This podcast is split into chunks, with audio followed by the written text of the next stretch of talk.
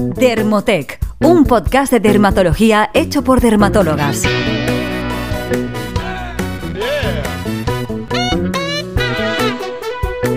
Bienvenidos a un nuevo episodio del podcast de Dermotec, un podcast de dermatología hecho por dermatólogas. Yo soy la doctora Laura Berbegal y hoy hablaremos de pediatría. Para ello, contamos con una colaboración especial que nos hace mucha ilusión, y es que está hoy con nosotras la doctora Laura Álvarez. Ella trabaja como pediatra en el Centro de Salud de Villarreal. Es mami e influencer de la salud. A los que os guste la pediatría quizá ya la conocéis, y es que está muy metida en el mundo de la divulgación y de las redes sociales. Si aún no lo hacéis, podéis seguirla en el Instagram en la pediatra Laura. Os lo recomiendo 100%.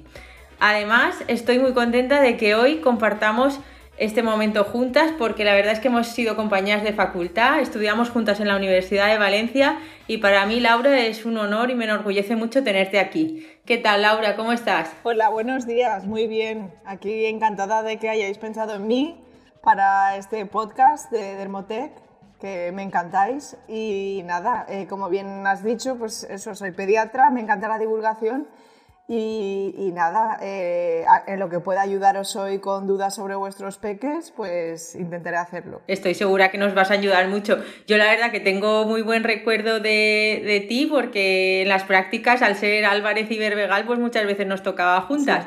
Y yo no sé si, bueno, tú no me tendrías tan en mente, pero como eh, nos llamaban por orden alfabético para los exámenes, pues como tú eras Laura Álvarez, pues la siguiente Laura siempre era enseguida yo, a los tres o cuatro personas, entonces ya cuando nombraban tu nombre era como, bueno, ya me toca ya.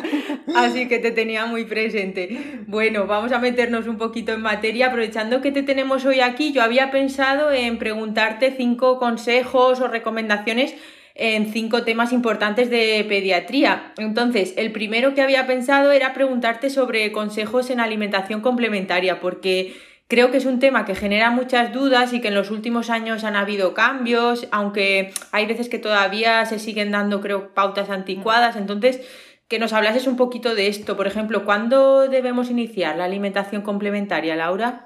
Eh, pues eh, los últimos estudios, que pues como has dicho, ha habido muchas modificaciones en los últimos años y todavía hay algunos profesionales pues, que dan pautas pues bastante antiguas. Entonces, yo me baso pues, en, la última evidencia, en los últimos estudios lo que nos dicen, pues que no hay ningún beneficio por empezar antes de los seis meses, por lo que la edad recomendada realmente, tanto como, con lactancia materna como, como en artificial, deberíamos empezar a los seis meses porque no hay beneficios para empezar antes.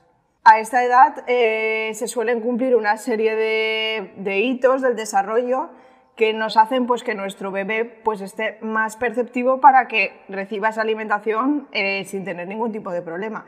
Sí que es verdad que a los cuatro meses ya hay madurez gastrointestinal, renal e incluso inmunológica, que nos puede hacer eh, que un niño pueda comer, pero sí que es verdad que el desarrollo neurológico todavía a esa edad no está del todo desarrollado. Entonces hay que esperar a los seis meses para que el niño esté pues, eh, perfectamente adaptado ya para, para empezar a comer. Entonces, eh, ¿cuáles son estos hitos del desarrollo? Eh, estas cositas que tiene que cumplir el peque. Pues que se mantenga sentado eh, por sí solo o con un mínimo apoyo.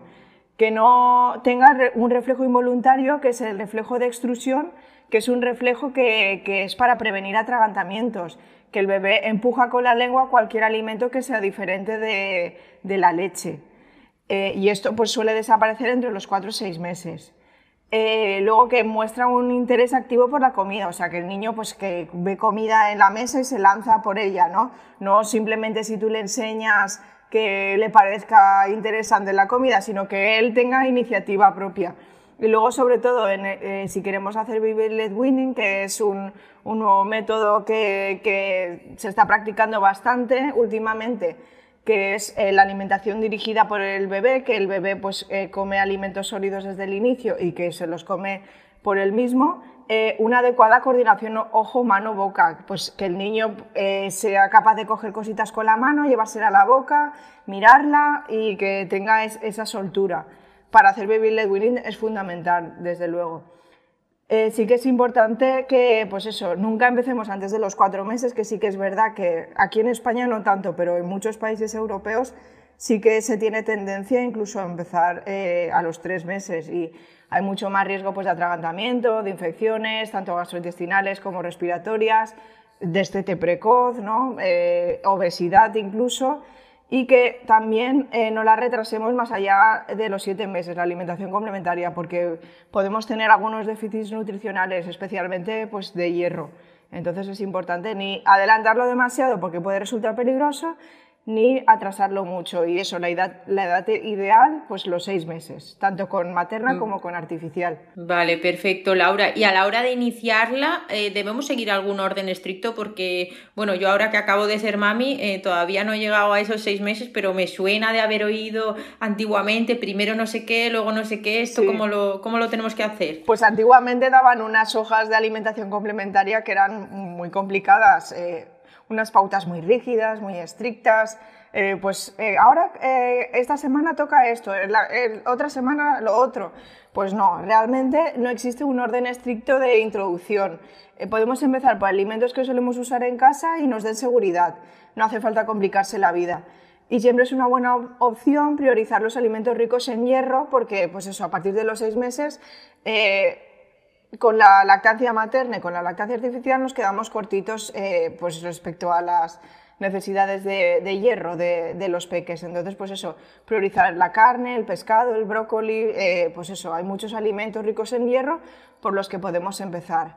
Eh, lo ideal también es dejar al menos dos tres días entre alimento nuevo y alimento nuevo y siempre de uno en uno para observar tolerancia. Así que es verdad que cuando hay una alergia eh, alimentaria suele ser unas manifestaciones clínicas inmediatas, ¿no? Pues eh, las siguientes dos horas después de comer, pues lo vamos a, ver si el niño tiene una alergia, ¿no? Eh, pero las intolerancias sí que a veces pues tardan más de 24 horas, entonces por eso es interesante dejar dos, tres días.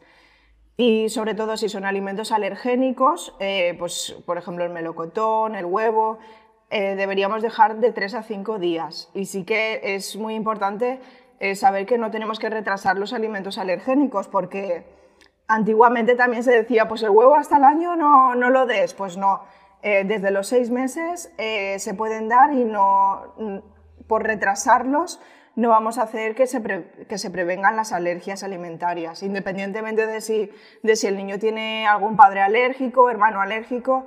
Eh, es independiente. Así que desde los seis meses podemos empezar. Vale, en este sentido me parece interesante lo que has dicho de no, de no porque se tengan, sean alimentos que, se, que, que dan más alergias, no retrasarlos ni, ni quitarlos de la dieta para que no se hagan alérgicos. Porque, por ejemplo, nosotros que vemos muchos niños con dermatitis atópica, muchos padres mm, a lo mejor nos dicen, no, no le estoy dando, no sé, pues eso, huevo, ¿no? Por ejemplo, eh, para que no desarrolle alergia. Pues tampoco se ha visto que, que tengamos que restringirlo, a no ser que exista una clínica sugestiva de que tiene alergia alimentaria. O sea, niños con dermatitis atópica debemos darles una alimentación variada y equilibrada y en caso de que haya una sospecha, en ese caso sí que se retira pero así a priori porque sí, ¿no? Y mm, así que bueno, me parecía interesante esto que has contado. Y luego te quería preguntar si hay algunos que se recomiendan no dar el primer año. Sí, eh, realmente pues son más los alimentos que podemos dar que los que no. Entonces, pues, pues eso, tenemos que tener en cuenta que cuáles no debemos de dar a, los peques porque puede resultar peligroso. Por ejemplo, la miel por el riesgo de botulismo, que es una intoxicación alimentaria grave, pues eh, no debemos darla en menores de un año. Y por encima de esta edad también deberíamos intentar eh, siempre darlo de una manera muy puntual eh, porque es un equivalente al azúcar. ¿no? Luego el azúcar y los alimentos procesados nunca en menores de un año realmente en menores de dos años se recomienda azúcar cero en los peques, azúcares libres. Entonces, pues, pues eso, cuando son tan pequeñitos, intentar evitar todos estos alimentos que también son procesados y tienen muchos azúcares. Luego, la sal, lo mismo.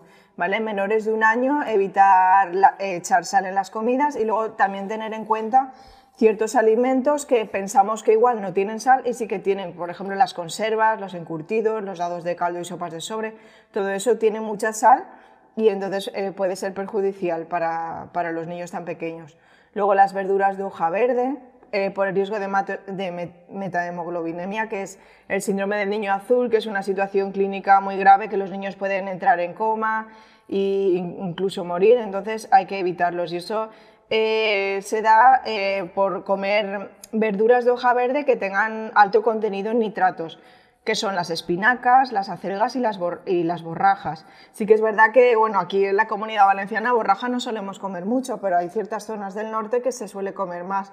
Y en menores de tres años la borraja no se debe comer. Las espinacas y acelgas, pues eso, en menores de un año evitarlos, pero luego ya por encima de esta edad, eh, pequeñas cantidades. Luego también es raro comer carne cazada con munición de plomo, pero bueno, siempre hay gente pues, que caza ¿no? y que se lo puede ofrecer a los niños pues en menores de 6 años habría que evitarlo.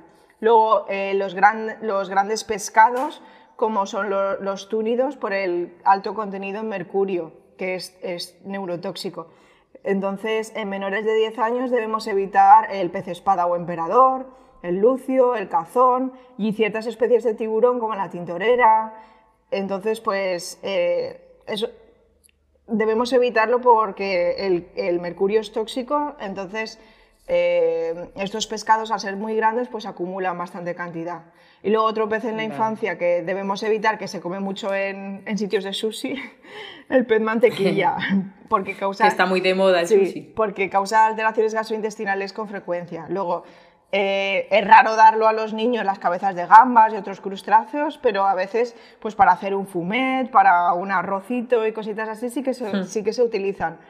Y esto tiene mucho arsénico, entonces también es, tóxico para los peques y hasta que no tengan más de 6 años no, lo deberíamos de dar. Luego otra cosa que también tiene mucho arsénico son las bebidas de arroz y las tortitas de arroz, que es bastante desconocido. Eh, pero sí que... No tenía ni idea yo de lo de las tortitas de arroz. Hay una alerta europea pues, de, la, de la ESGAN, que, que es la Sociedad de Gastroenterología, Hepatología y Nutrición Europea, que nos dice que hasta los 6 años no deberíamos de, tomarlo. Luego las algas, porque tienen mucho yodo, también pues eso, gente que le guste mucho el sushi, ¿no? Los edulcorantes, que están muy de moda, pues eso, evitarlo en menores de 3 años. Y luego los alimentos con riesgo de atragantamiento, en menores de 5 o 6 años deberíamos intentar evitarlos. Aunque sí que es verdad que por encima de los 3 años ya no hay tanto riesgo, pues los frutos secos enteros, que mejor darlos molidos en lugar de enteros, eh, luego alimentos redondos, esféricos como las uvas, las olivas, las cerezas, pues mejor cortaditos eh, en forma de, de cuartos o, por la, o, por la, mitad. Y luego mucho cuidado también con las formas de moneda, por ejemplo en los Frankfurt, en las salchichas, cuando las cortamos en forma de moneda, pues hay más riesgo. Y luego la manzana y zanahoria crudas, en trozos grandes también puede ser peligrosos, pues mejor cocinarlas un poco o cortarlas en láminas. Y luego eh, las palomitas y los caramelos, los chicles, todo eso hay que tener mucho cuidado siempre. Luego, por otro lado, los zumos, infusiones, bebidas vegetales eh, desplazarían el consumo de leche en menores de un año, entonces hay que intentar evitarlos, eh, pues eso como sustituto de la leche principalmente. Sí que podemos usar bebidas vegetales en elaboraciones caseras para hacer unas tortitas, un bizcochito, ¿vale? Pero siempre pues eh, algo de manera puntual y saludable, ¿no? Y respecto a los lácteos, el yogur y queso, hasta los nueve meses no los administraríamos y siempre en pequeñas cantidades y la leche de vaca entera como tal, sustituyendo ya, si son niños que toman fórmula artificial, eh, sustituyendo a la leche de continuación, pues hasta los 12 meses no, no, la daríamos. Perfecto, Laura, pues yo creo que, madre mía, hasta aquí nos has dado un súper repaso de, de la alimentación complementaria. Eh, te quería preguntar en segundo lugar consejos sobre la dentición, porque creo que también preocupa bastante a las familias y quería que nos contases un poquito sobre los dientes. Pues sí, los dientes eh, es un tema que preocupa mucho a los padres y desde a veces muy pronto.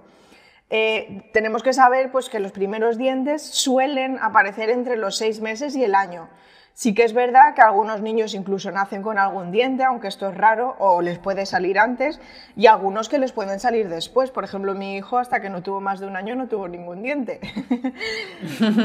Pero sí que es verdad que desde los tres meses, dos, tres meses, ya muchas veces en el entorno, los familiares, amigos empiezan a decirnos, uy, babea mucho, mm, se está llevando toda la boca, eh, eso es que le va a salir algún diente ya. Y ya desde los dos, tres meses ya te están diciendo que el niño le va a salir algún diente. Y esto, pues no. no es así, ¿vale? Se, les atribuye de todo, ¿no? A, a, los dientes, pues si están llorones, si han tenido fiebre, si se despiertan mucho por la noche, si tienen el culito irritado, pero no se les puede culpar de todo. Eh, pues eso, pues que, al final... Nos gusta echar la culpa a algo, ¿no? Entonces, bueno, pues los dientes se llevan la peor parte. Sobre esto que comentas de que a veces se les queda ahí lo de la saliva y lo de los dientes, eh, yo quería decir que, que, muchas veces cuando se les queda saliva alrededor de la boca, los niños hacen una dermatitis de contacto irritativa que se llama, y es que la saliva actúa a este nivel como irritante y secante. Entonces puede hacer como una clínica tipo un eczema, con enrojecimiento, descamación erosiones, costras y muchas veces les preocupa, o sea, les preocupa a los padres, los niños tienen picores, cozorches, están molestos. Entonces, en este sentido, pues es importante, como en todas las dermatitis de contacto, evitar el desencadenante, que en este caso sería la saliva, que es un poco difícil de, evitar, pero bueno, sí, eh, limpiar bien la zona, secarla a, a, toquecitos, ¿no? Sin friccionar para no irritarla más y pueden ser útiles cremas barrera de estas que llevan muchas veces sulfato de cobre o de zinc para evitar un poco la, zona que siga irritada. Y, nada, y volviendo a lo de los dientes, eh, ¿cómo lo podemos tratar cuando tienen molestias, etcétera? ¿Hay que hacer algo? Eh, realmente, pues según los estudios, hay muchísimos estudios al respecto, ¿no? Eh, porque es un tema pues, que, preocupa mucho a los padres.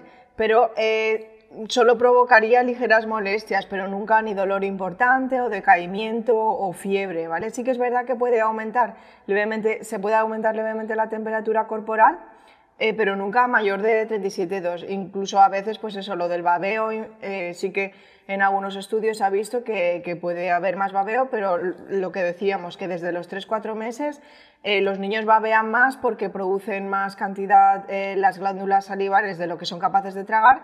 Y, pues eso, desde los 3-4 meses pueden estar babeando mucho, incluso desde los 2, y que no sea por los dientes. Y luego el tema de llevarse toda la boca, pues eh, también, porque exploran el mundo eh, con la boca es donde más sensibilidad tienen y esto no quiere decir que, sean los dientes. Entonces, eh, tenemos que tener en cuenta que la dentición es un proceso normal, un proceso fisiológico y que los niños van a estar así hasta casi los tres años eh, con la dentición. Entonces, le van, a, le van, a, salir todos los dientes de la boca y no debemos medicalizar porque como mucho daría ligeras molestias, pero nunca eso, ni fiebre, ni, ni decaimiento importante, ni, ni, mucho dolor, ¿vale? Entonces, eh, no se aconseja administrar eh, ni antiinflamatorios, ni analgésicos, ni vía oral, y menos aún sobre las encías, que hay una práctica pues, de, poner el apiretal sobre las encías y realmente por esta vía no hace nada. Si no te tragas el apiretal vía oral, pues no, no va a hacer nada. Y luego también se han puesto de moda geles anestésicos con lidocaína o benzocaína, que pueden resultar peligrosos. Ha habido casos de intoxicaciones graves y que pueden dar problemas como la metamoglobinemia que hemos hablado antes, lo que producía si comíamos eh, muchos nitratos de las hojas verdes, de, hmm. eh, con, pues eso, eh, es una enfermedad grave que, que, puede darla a estos geles también.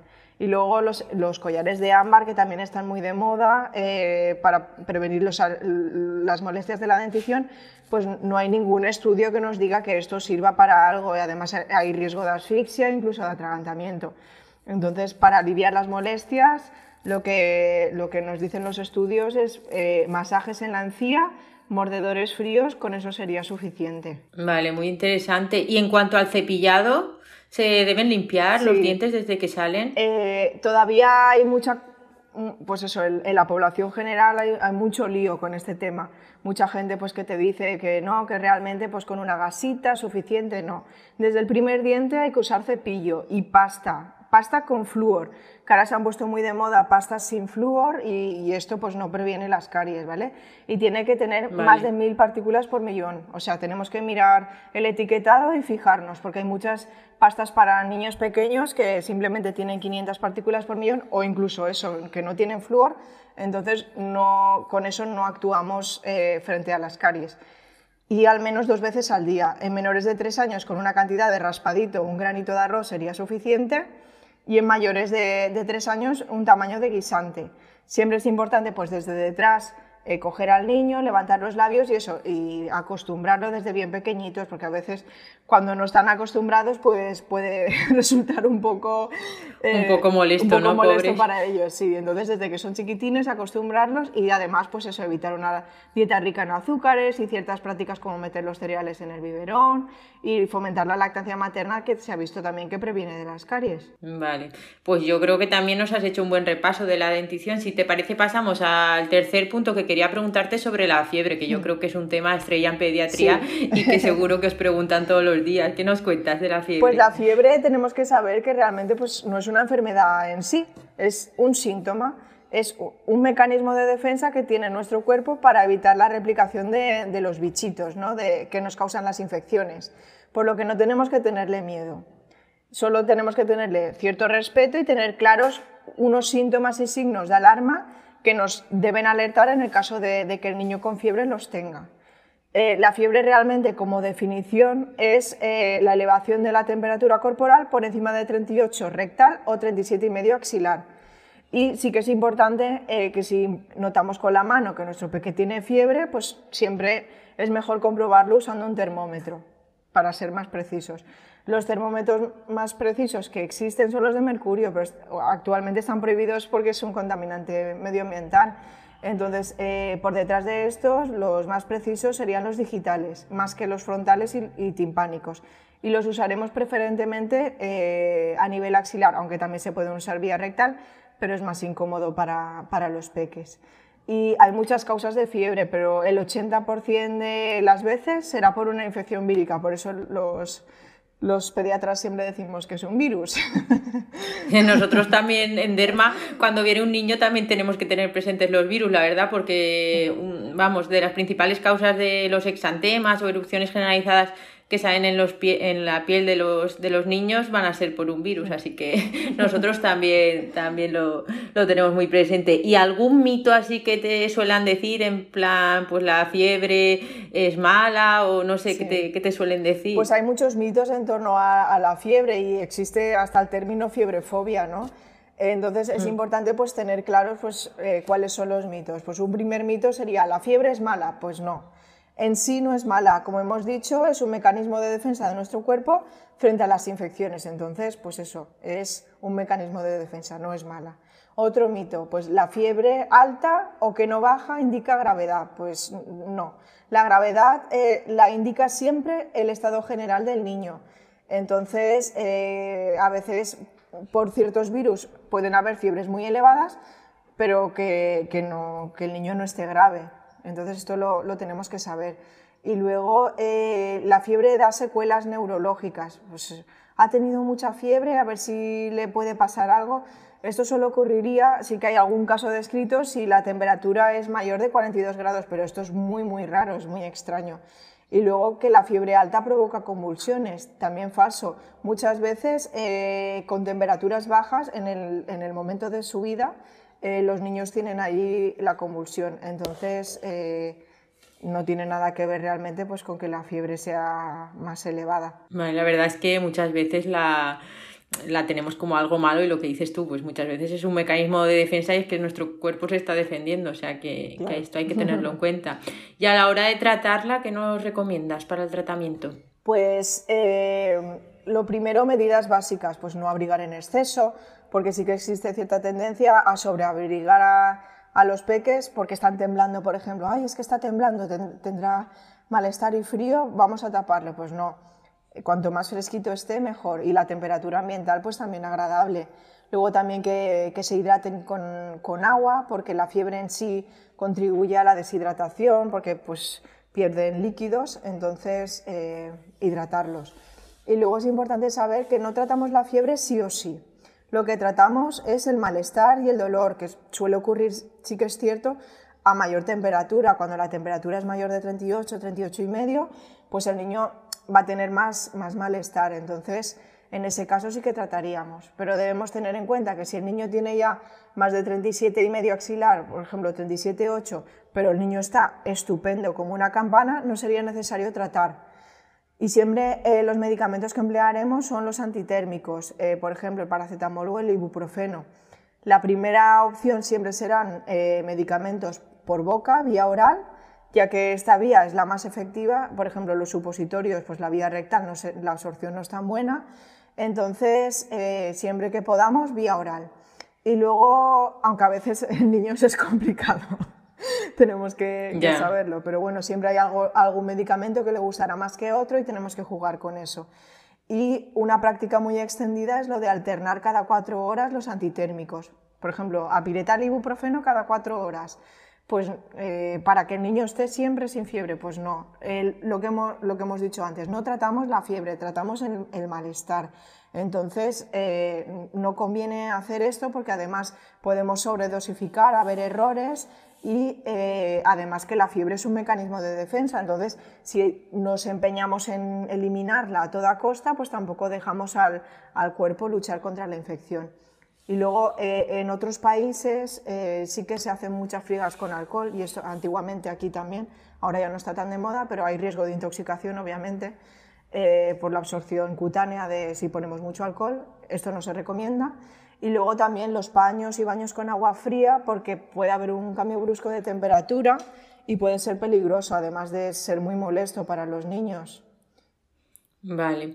Y vale, ahora nos has dicho así medidas generales, pero ¿en qué casos nos tenemos, por ejemplo, que preocupar y, no eh, quedarnos en casa haciendo estas medidas, sino que hay que ir a urgencias porque de verdad puede ser algo grave? ¿Qué nos dirías? Pues si tenemos un bebé menor de tres meses y tiene fiebre, siempre debemos consultar. Luego también si la fiebre es mayor de, de 40 y medio como hemos dicho, no es más grave por ser más alta, pero sí que pues, si llegara un episodio de hipertermia de hasta 42, pues puede ser peligroso.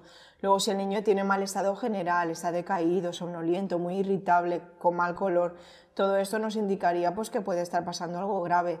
Luego, si tiene un dolor de cabeza muy intenso o rigidez de nuca, se asocia a convulsiones, si el niño ha perdido el conocimiento, que a veces puede ocurrir si aparecen manchas en la piel violáceas que no desaparecen a la presión, las, temidas petequias pueden asociarse a, enfermedades muy graves, entonces siempre hay que, hay que consultar. Aunque a veces también son por, por virus, pero bueno, ante la duda siempre hay que Pero bueno, mejor verlo, sí. Luego se asocian muchos vómitos o diarrea persistente porque se pueden deshidratar, si orinan muy poquito o no están comiendo nada por lo mismo, porque se pueden deshidratar, y se asocian dificultad respiratoria o pitos, es decir, pues que las costillas se, se hunden, el niño eh, parece que le cueste mucho respirar porque puede haber algún proceso respiratorio grave. Y luego, eh, si no hay un motivo de consulta urgente como los que hemos dicho, sí que es ideal no consultar con el primer pico febril, porque hay gente que nada más el niño tiene una hora de fiebre ya consultan. Entonces, a menudo eh, no encontramos todavía Esperar un poco, en, la, en la exploración. Como norma general orientativa, si no hay signos de alarma, pues esperar a consultar en menores de dos años entre 24 y 48 horas y en mayores de dos años entre 48 y 72. Perfecto, Laura, yo creo que nos has dado una gran explicación. Pues en cuarto lugar quería que nos recomendases algunos consejos para lo de los mocos, que yo creo que nos acompañan gran parte del año a nuestros pequeños. Entonces, cuéntanos un poco. Los mocos, igual que la fiebre, eh, pues es un mecanismo de defensa, de, en este caso de, del aparato respiratorio frente a las, infecciones. Los catarros o resfriados eh, se producen hasta por 200 tipos de virus diferentes. Entonces, eh, pues eso, eh, vamos a tener mocos muchas veces porque los peques, por ejemplo, que van a educación infantil o a preescolar, suelen tener hasta 6 a 10 resfriados al año y estos duran hasta 10-15 días. Entonces, pues claro, por cada proceso eh, tenemos moco, pues imagínate, al final los niños están todo el año casi con mocos. Pues sí, por lo que dices, voy a prepararme para lo que me espera. y, eso que dicen de, bueno, como son verdes, pues le doy antibiótico. ¿Qué, nos puedes decir de esto? Eh, pues eh, sí, eso es un mito muy extendido, pero tenemos que saber que los mocos primero se dan transparentes y líquidos, pero a medida que llegan las defensas, que son los neutrófilos, eh, hay una coloración amarillenta y después verdosa. Entonces, que sean verdes simplemente quiere decir que se está combatiendo la infección. No quiere decir que la infección haya empeorado ni que necesiten antibiótico. Y además, como hemos dicho, las infecciones respiratorias eh, suelen ser víricas, entonces el antibiótico no nos haría nada. Entonces, ¿cómo lo tratamos? Vale, pues eh, lo mejor para el taponamiento nasal son los lavados nasales con suero fisiológico y si está muy congestionado, el eh, hipertónico. Y los haremos a demanda, son como el pañuelo de, de, de los niños por cada vez que necesite eh, aliviarse el taponamiento nasal, pues usamos el, suero. Luego también pues mucha hidratación oral para que las secreciones se hagan más fluidas y lo que sí que no recomiendo son los aspiradores nasales porque irritan la fosa nasal y eh, cada vez el niño estará más congestionado, entonces no lo recomiendo. Luego tampoco hay ningún medicamento que haya demostrado eficacia para eliminar el moco, incluso para prevenir su aparición. Tampoco remedios naturales, ni alternativos tipo homeopatía, ni la cebolla, ni cosas así, ¿vale? Y los humidificadores tampoco han demostrado evidencia. Y para ayudar a prevenir las infecciones respiratorias, pues lo que, lo que hemos aprendido este año. Eh, mucho lavado de manos, usar el pañuelo siempre una sola vez y tirarlo, poner el codo alto sin estornudar y el uso de mascarillas que hemos visto que, que está previniendo un montón de infecciones respiratorias en los niños. Sí que es verdad que en menores de 3 años se desaconsejan y en menores de 6 años es difícil que las lleven bien puestas, pero por encima de esta edad, pues, pues sí. Sí, tengo entendido que estáis viendo menos este año los pediatras. Sí, sí, no ha habido ni bronquiolitis, ni gripe, ni nada. ni nada, o sea, que bueno. Y una cosa, ¿cuándo debemos consultar? Porque igual que con la fiebre habían unos síntomas de urgencias y los mocos son tan frecuentes, ¿cuándo debemos ir al pediatra? Pues eh, si los mocos durasen más de 10-15 días y, y además asocian tos, deberíamos consultar. Si además asocian fiebre de más de dos o tres días, o si el niño tiene menos de tres meses y tiene fiebre, si asocian eh, cansancio, decaimiento, mal estado general, y si hay dificultad para respirar o, incluso oímos pitos. Dificultad para respirar me refiero a que las costillas se hundan, que notemos que el niño pues, puede tener algo a nivel pulmonar, no simplemente que no pueda entrarle bien por el aire por la boca. Y luego si hay secreción ótica o supuración porque nos indicaría que puede haber una otitis. Vale, pues nada, ya por último lugar, el quinto bloque que quería preguntarte eran consejos para retirar el pañal, porque ahora de cara al verano, ¿no? Cuando los, sobre todo los niños que ya han cumplido los dos años, antes de, la entrada preescolar, yo creo que mucha gente quiere intentar retirarlo. ¿Qué nos puedes contar de este tema? Pues que es muy importante olvidar las presiones del entorno, porque muchas veces hay presiones por parte de familiares y por ciertas escuelas infantiles, aunque cada vez son menos por suerte, pero eso, el momento tenemos que tener claro que lo deciden los peques y, lo que, y los papás solo debemos acompañarlos y preguntaré, ¿y cómo es esto de que lo deciden los peques? Pues observaremos una serie de señales en, estos, en, estos niños de, de, esta edad más o menos que hemos comentado, eh, pues sobre los dos y medio, los tres, a veces tres y medio, ¿no? Eh, que nos darán la señal de alerta de que pueden estar preparados ya. Y es muy importante no comparar y no forzar. Tenemos que respetar el ritmo de maduración de cada niño. Cada niño estará, estará preparado a una edad y tener en cuenta pues, que la mayoría conseguirá el control de, de esfínteres antes de los cuatro años, el, diurno, y el nocturno antes de los cinco años.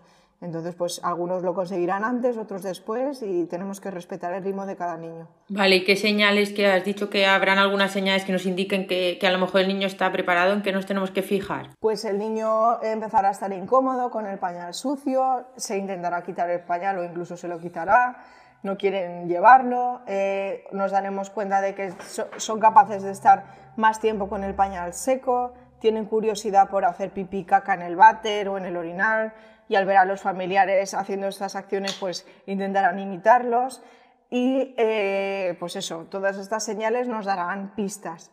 Eh, sí que tenemos que saber que es normal que existan escapes y que esto les ayudará además a, a diferenciar qué es estar limpio y sucio y eh, que pueden haber retrocesos, por ejemplo, cuando entran al cole, cuando llega un hermanito y que el control de esfínteres en, en siestas y, y, por la noche, pues que se dará más tarde. Todo esto debemos saberlo. Vale, y algo que podamos nosotros decirles o, o, al revés, o no decirles para, para intentar eh, acompañarles en esto. Pues es importante pues, que el niño eh, se vaya familiarizando con el orinal o el adaptador del váter, qué es estar seco y mojado, qué es pipí caca, pues eso, que se vaya familiarizando con todos los términos. Siempre también es conveniente que el pipí y la caca se hagan mejor en el baño para que se familiarice ya pues con en qué lugar se tiene que hacer el pipí y la caca. Eh, luego, pues enseñarle cuentos relacionados con el tema, que, que, hay muchos cuentos, si nos ponemos a buscar, hay un montón de cuentos y todo esto le va a ayudar. Luego, frases motivadoras, refuerzo positivo. Eh, no hace falta premiar, ¿no? Eso nos aconseja, pero sí, pues eh, un refuerzo positivo. Oye, qué bien lo has hecho. Pues eso les, les va a motivar más, ¿no? Luego, rutinas para hacer pipí, pues siempre al levantarse y antes de acostarse, pues que haga pipí, ¿no? y luego también hacerle partícipe pues de, bajarse la ropa, de limpiarse y siempre pues usar una ropa cómoda que el niño se la pueda bajar fácilmente y a la hora de salir de casa lleva ropa de recambio porque los escapes están importante. Y luego no nos van a ayudar pues castigar decirle como lo vuelvas a hacer pues no. Todo esto y lo que hemos dicho de premiar eh, o chantajear te voy a comprar un juguete si lo haces bien Realmente no, esto eh, no Un poco agobiarlos, ¿no? claro, va a hacer que el niño tenga más presión. Luego tampoco comparar o reñir y tampoco burlarse, en plan, eres un bebé, mm, eres un niño mayoría, deberías hacerlo bien. Pues no, todo esto no ayuda a nada y sobre todo eh, agobiar o forzar a sentarse a hacer pipí o caca en el váter o en el adaptador, pues tampoco, porque al final el niño lo vive como una como una vivencia negativa y, es peor. Vale, puede tardar más. Pues perfecto, Laura, yo creo que, nos has aconsejado un montón y estoy segura que a nuestros oyentes les ha interesado mucho. Eh, sobre esto último que hemos hablado, ya que hemos hablado de la de, de, retirar el pañal, quería hacer yo un inciso porque la zona del pañal es verdad que en Derma también nos consultan bastante porque es una zona pues que tiene mucha humedad, muchas veces se quedan restos de orina y heces y a veces pues también ocurre similar a lo que hemos dicho antes con la saniva a nivel peribucal pues una dermatitis irritativa en esta zona. Entonces pues siempre tener en cuenta pues utilizar pañales absorbentes de un solo uso, mantener una buena higiene, limpiar la zona con, con jabones suaves, sin perfumes, intentarla mantener siempre lo más seca posible, lo que he dicho antes, siempre secar a toques, sin frotar fuerte para no dañar más esa zona. Y también puede ser útil eh, las cremas barrera que había comentado antes, que contengan eh, zinc o cobre. Por ejemplo, me gusta mucho la de Cicalfate, la crema reparadora de Aven o el Variedércica de, de Laboratorio Uriach o incluso la vaselina, que los dermatólogos la utilizamos mucho a un coste muy razonable, pues también puede ser útiles. Os recordamos que los productos que he comentado son productos que nos gustan y os dejaremos los nombres de los mismos en las notas de, de, nuestro blog. Y nada, yo creo que hasta aquí el post de hoy. Laura, muchísimas gracias de verdad por estar aquí. Me ha hecho mucha ilusión poder compartir este momento contigo. Y... Gracias a ti, Laura, por pensar a mí y a mí eso me ha hecho mucha ilusión porque somos compañeras de facultad, nos conocemos ya de muchos años sí. y la verdad que, que, es emocionante. Muchas gracias. Pues nada, y como siempre que terminamos el podcast con una sugerencia, ya que este episodio se lo hemos dedicado a la pediatría, pues os quería recomendar otra divulgadora muy importante que hay en pediatría a nivel nacional, que es Lucía mi pediatra. Estoy segura que muchos ya la seguís y ya la conocéis, pero bueno, si no, eh, os lo aconsejamos también 100%, os van a encantar todos sus posts y sus consejos, así que os la recomendamos. Y nada, hasta aquí el blog de hoy, os esperamos la semana que viene. Un saludo a todos. Hasta luego, Laura. Hasta luego, adiós. Más información en dermotech.com.